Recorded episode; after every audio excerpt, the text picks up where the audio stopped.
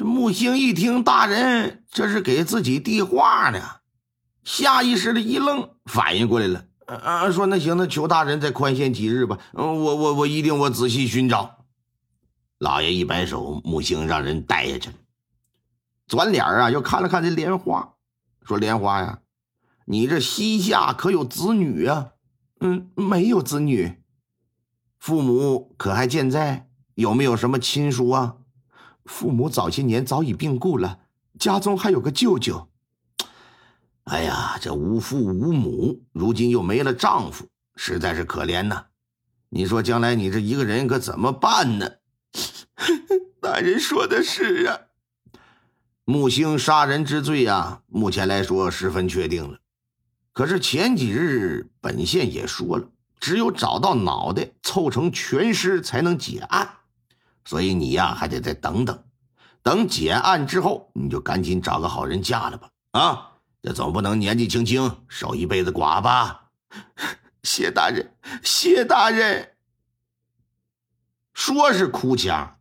但这莲花呀，眉梢眼角啊，那可都笑开了线了，那都啊。转过天来，老爷没有让这个木星啊再出去找什么脑袋，而是发动陈家沟的村民，让村民一起找。你还别说啊，这招还真有效，仅用了一天的时间，脑袋找着了。这一天，陈家沟村民陈老五夹个脑袋就来县衙来了。说是他在呀村外的农田里发现的。老爷说：“那叫那莲花来辨认辨认吧。”莲花一来一看，表示这脑袋就是我老公的。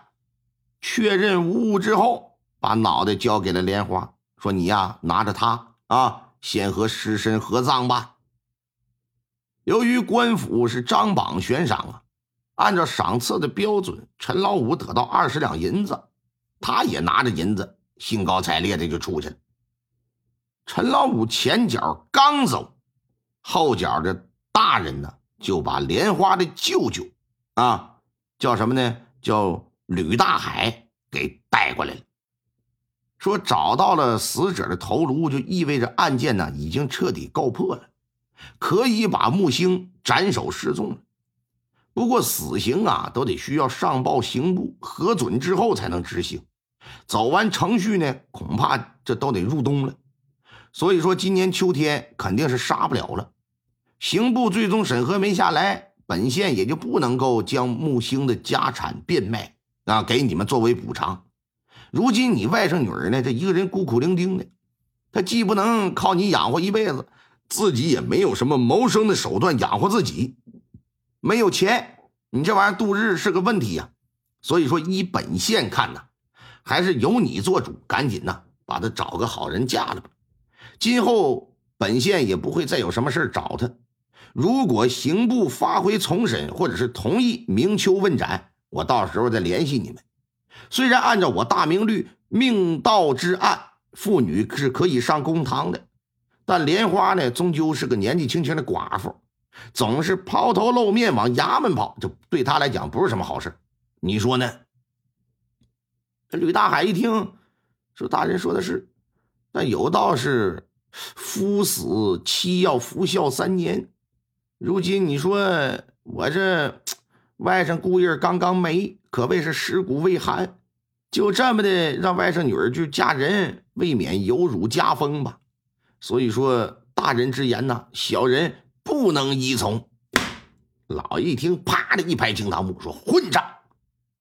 本县已经决定的事岂容你来随意更改？来呀！”打他石板子！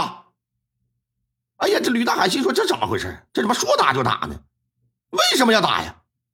衙役往前一上，白莲花就不干了，说：“舅舅，知县大老爷这不也是为了我好吗？我不嫁人确实没啥出路，难道舅舅你就不心疼我吗？”说着，这眼泪就出来了。吕大海见状也是摇头叹息，只好答应。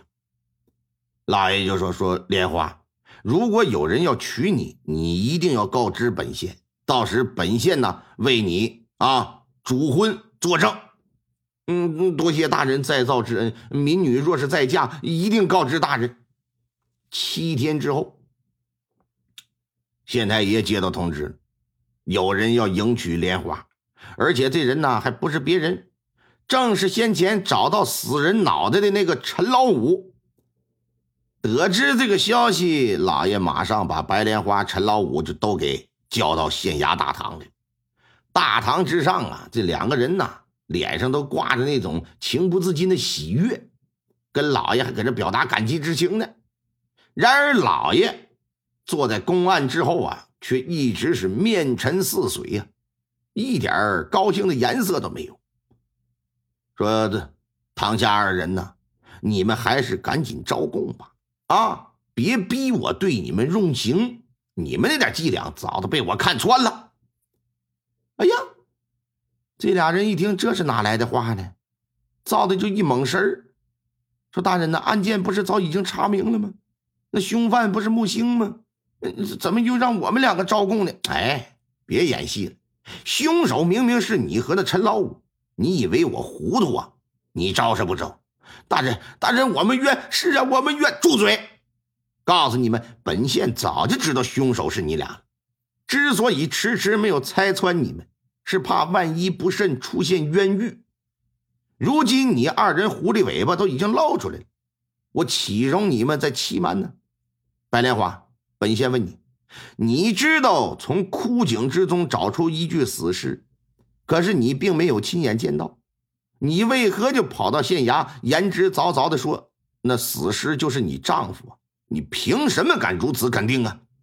这我我这我什么我？你明显是知情者，甚至你就是谋害你丈夫的参与者。而后你跑到寺庙去辨认尸身，你根本都没仔细看，你就说是你家老公，你分明你心里有鬼吗？你心虚，你不敢看。你说你丈夫身上带了几百两银子外出做生意，虽然你能准确描述出死尸的身形和衣着，可是那几百两银子是从何处所借，你一无所知。根据我的调查，在你丈夫所认识的人里边，根本就没有人能拿出几百两银子借给他的人。